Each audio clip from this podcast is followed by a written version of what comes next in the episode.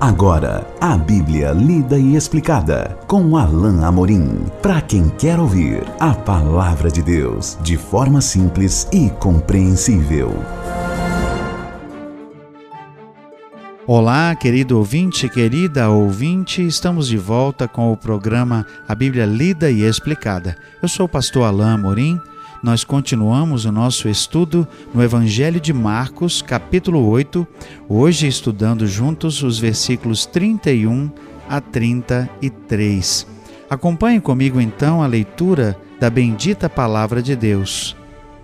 Então começou ele a ensinar-lhes que era necessário que o filho do homem sofresse muitas coisas, fosse rejeitado pelos anciãos, pelos principais sacerdotes e pelos escribas fosse morto e que depois de três dias ressuscitasse. E isto ele expunha claramente, mas Pedro, chamando-o à parte, começou a reprová-lo. Jesus, porém, voltou-se e, fitando os seus discípulos, repreendeu a Pedro e disse: Arreda Satanás, porque não cogitas das coisas de Deus, e sim das dos homens. Essa passagem está diretamente conectada com a passagem anterior, em que Jesus estava perguntando a compreensão do povo geral sobre quem ele era, e depois com a pergunta que, eles, que ele fez aos próprios discípulos de quem ele era. E Pedro, como nós vimos, respondeu: Tu és o Cristo, tu és o Messias. Como nós vimos, ainda não era a hora de anunciar isso, porque ainda faltava a cruz, faltava ainda alguns importantes eventos e detalhes na vida e no ministério de Jesus, culminando com a sua morte na cruz e sua ressurreição, para que o anúncio fosse feito abertamente de que ele era o Messias. E justamente para completar essa compreensão sobre de que tipo de Messias Jesus realmente era, ele então, como nós vemos nesse texto, fala da sua morte e do seu sofrimento. Naquele tempo, como certamente nós já mencionamos aqui e como alguns de vocês já devem saber, mas isso é importante lembrar, naquele tempo havia muitas pessoas que esperavam um Messias, mas um Messias político, um chefe militar, talvez, que fosse liberar uh, o, o, povo de Israel uh, do jugo de Roma, que fosse libertar Israel do governo político de Roma. Ou seja, a expectativa da vinda de um Messias não era exatamente, ou, me, ou melhor, não era de maneira alguma aquilo que o próprio Jesus sabia de, com, uh, de como era o Messias e daquilo que a própria Bíblia dizia acerca do Messias. É por isso que Jesus, para, para que os discípulos tivessem uma compreensão exata de que, uh, de que tipo de Messias ele era, e para que depois as pessoas pudessem compreender então realmente qual era a natureza uh, de Jesus como Messias, ele aqui então diz o seguinte: começou ele a ensinar-lhes que era necessário que o filho do homem sofresse muitas coisas. Sim, Jesus era o Messias. Sim, a identificação de Pedro estava correta, ele era o Cristo. Mas não era um Messias como o povo esperava. Não era um Messias político. Não era um, um chefe militar, alguém que libertaria Israel do jugo de Roma. O reino desse Messias é um reino espiritual. O Messias viria não como rei agora, mas como servo sofredor.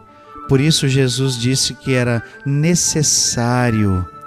Notem bem a linguagem que Marcos uh, usa aqui, que foi a linguagem que o próprio Jesus uh, uh, utilizou era necessário.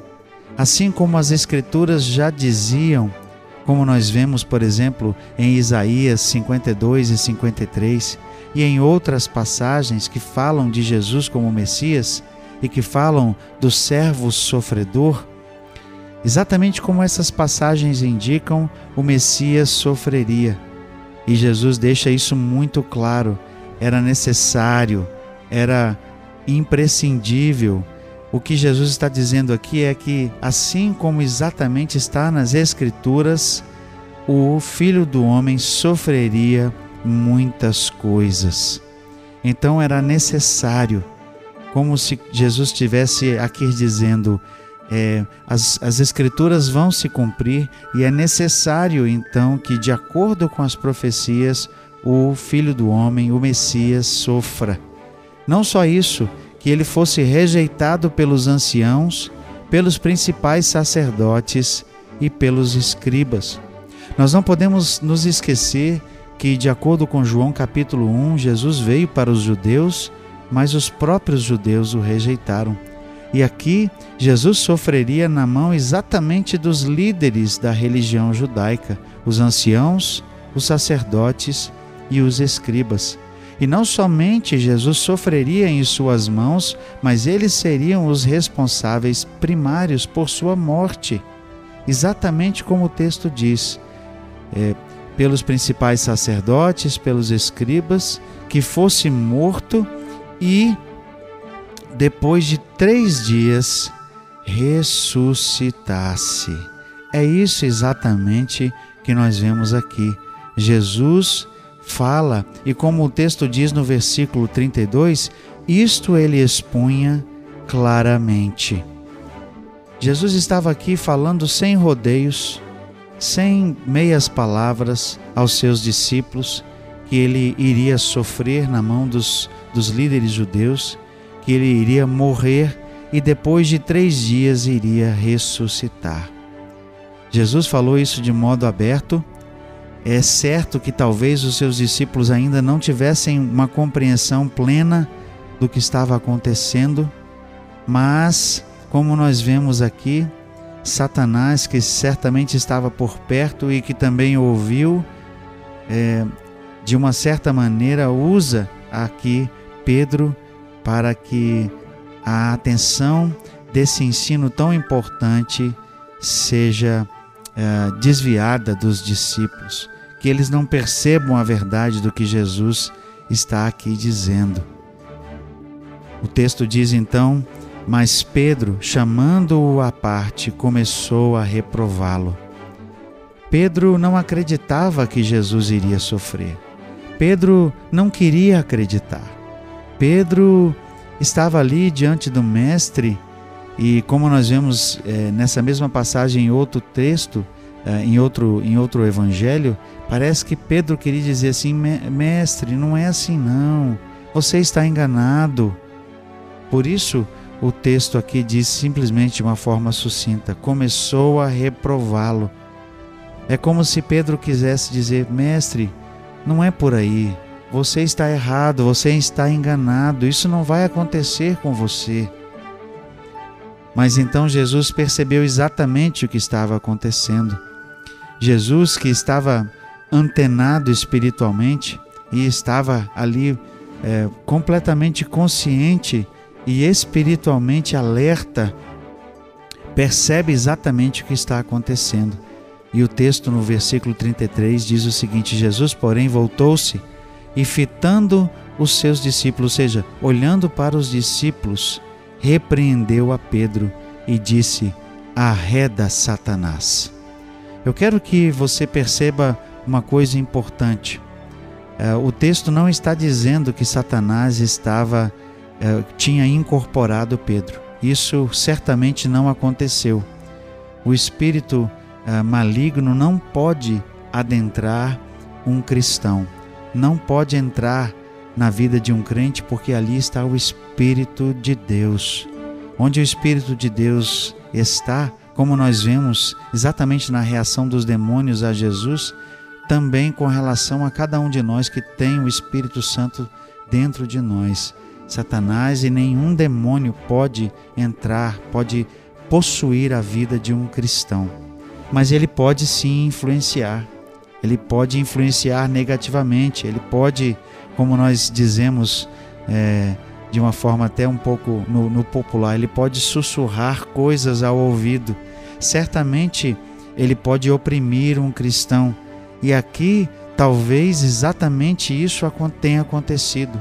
Satanás, por ter ouvido aquilo que os discípulos ouviram, tratou imediatamente de sussurrar ou de incutir alguma coisa na mente dos discípulos para desviá-los da verdade que Jesus havia uh, revelado. Por isso Jesus disse: arreda Satanás. Não que Satanás estivesse incorporado em Pedro, mas que ele estivesse por trás dessa, dessa fala de Pedro. E por isso é preciso que os discípulos também identificassem que Satanás sempre estaria por perto, tentando desviar a atenção deles e tentando desvirtuar a mensagem que eles pregariam. Arreda Satanás, porque não cogitas das coisas de Deus, e sim das dos homens. Jesus aqui certamente quis deixar claro que se os discípulos não tomassem cuidado, que se os discípulos não fossem vigilantes, que Satanás iria com certeza atrapalhar o caminho deles e que poderia inclusive fazer o que fez aqui exatamente, trazer uma palavra de desânimo, trazer uma palavra contrária. Nós precisamos estar alertas, espiritualmente alertas. E nós veremos outra outra questão sobre isso mais adiante no capítulo 9, de estar espiritualmente alertas, para que Satanás não não tome alguma coisa como ocasião para nos desmotivar, para nos desencorajar. E aqui ele tentou usar Pedro justamente para desvirtuar a, o próprio caminho de Jesus como se isso fosse possível, mas Jesus, percebendo, deu o alerta para os próprios discípulos. E aqui, sem dúvida, Jesus quis mostrar aos discípulos que eles precisavam estar alertas, porque senão poderiam ser influ influenciados, perdão, pelo próprio Satanás. No nosso próximo encontro, nós vamos ver o fechamento desse capítulo em que Jesus fala de como o discípulo deve se comportar. Mas isso então no nosso próximo encontro. Até lá, que Deus abençoe sua vida. Acesse agora nossa plataforma e baixe os podcasts www.rede316.com.br. A Bíblia lida e explicada com Alain Amorim.